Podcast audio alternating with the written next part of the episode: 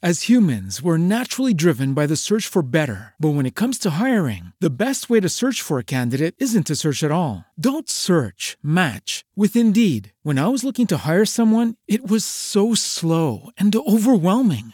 I wish I had used Indeed. If you need to hire, you need Indeed. Indeed is your matching and hiring platform with over 350 million global monthly visitors, according to Indeed data, and a matching engine that helps you find quality candidates fast. Ditch the busy work. Use Indeed for scheduling, screening, and messaging so you can connect with candidates faster. And Indeed doesn't just help you hire faster. 93% of employers agree Indeed delivers the highest quality matches compared to other job sites, according to a recent Indeed survey. And listeners of this show will get a $75 sponsored job credit to get your jobs more visibility at Indeed.com slash podcast. That's Indeed.com slash podcast. Terms and conditions apply.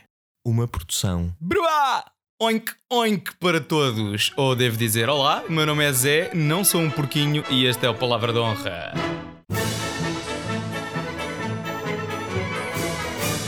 E hoje a palavra de honra é oink oink. Não, não, não. Onomatopeia. Ora, o que é uma onomatopeia? Uma onomatopeia, segundo o dicionário Periberam, é 1. Um, o processo de formação de uma palavra cujo som imita aproximadamente o som do que significa. E 2. É o tipo de palavra com essa formatação. Aliás, formação, não é formatação. Pum! Isto era o som de eu a cair no chão depois de fazer este erro, que curiosamente é também uma onomatopeia. Ora, a etimologia do nome vem de onomo, do grego uh, para nome, e de poios, que é uh, fazer, e portanto é basicamente um nome que significa e que soa como aquilo que faz. Vamos simplificar assim. Passou do grego para o latim antigo e depois chegou aqui ao nosso português. E exatamente como estamos a falar de onomatopeias, eu acho que o mais engraçado de tudo é selecionar onomatopeias preferidas.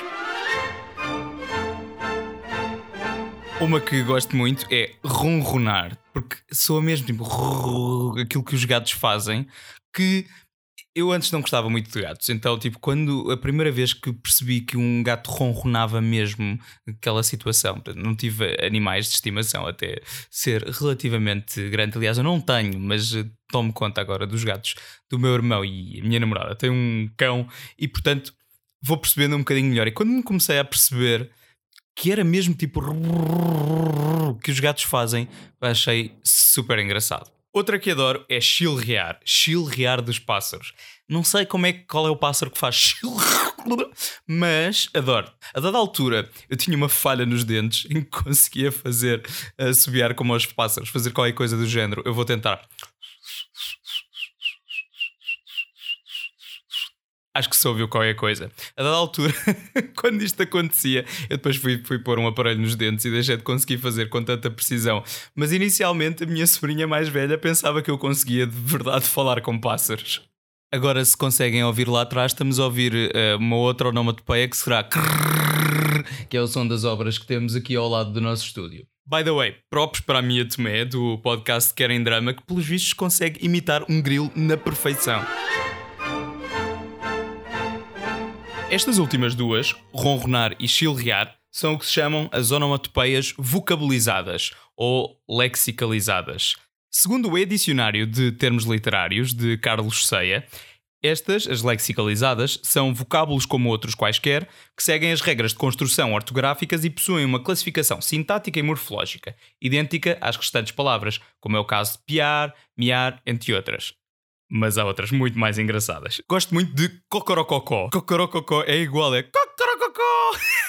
Exatamente igual a um galo. Que, by the way, é super irritante quando se chega de madrugada e se é um menino da cidade, na terra dos pais, de uma noitada e de repente, galos. Não. Outro muito giro é o Glu Glu do Peru, que entretanto também pode servir para quem bebe muito, que é Glu Glu Glu Glu.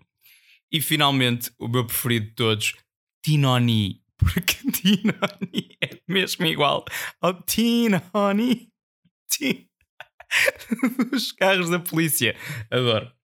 E pum, este episódio passou por causa do das obras.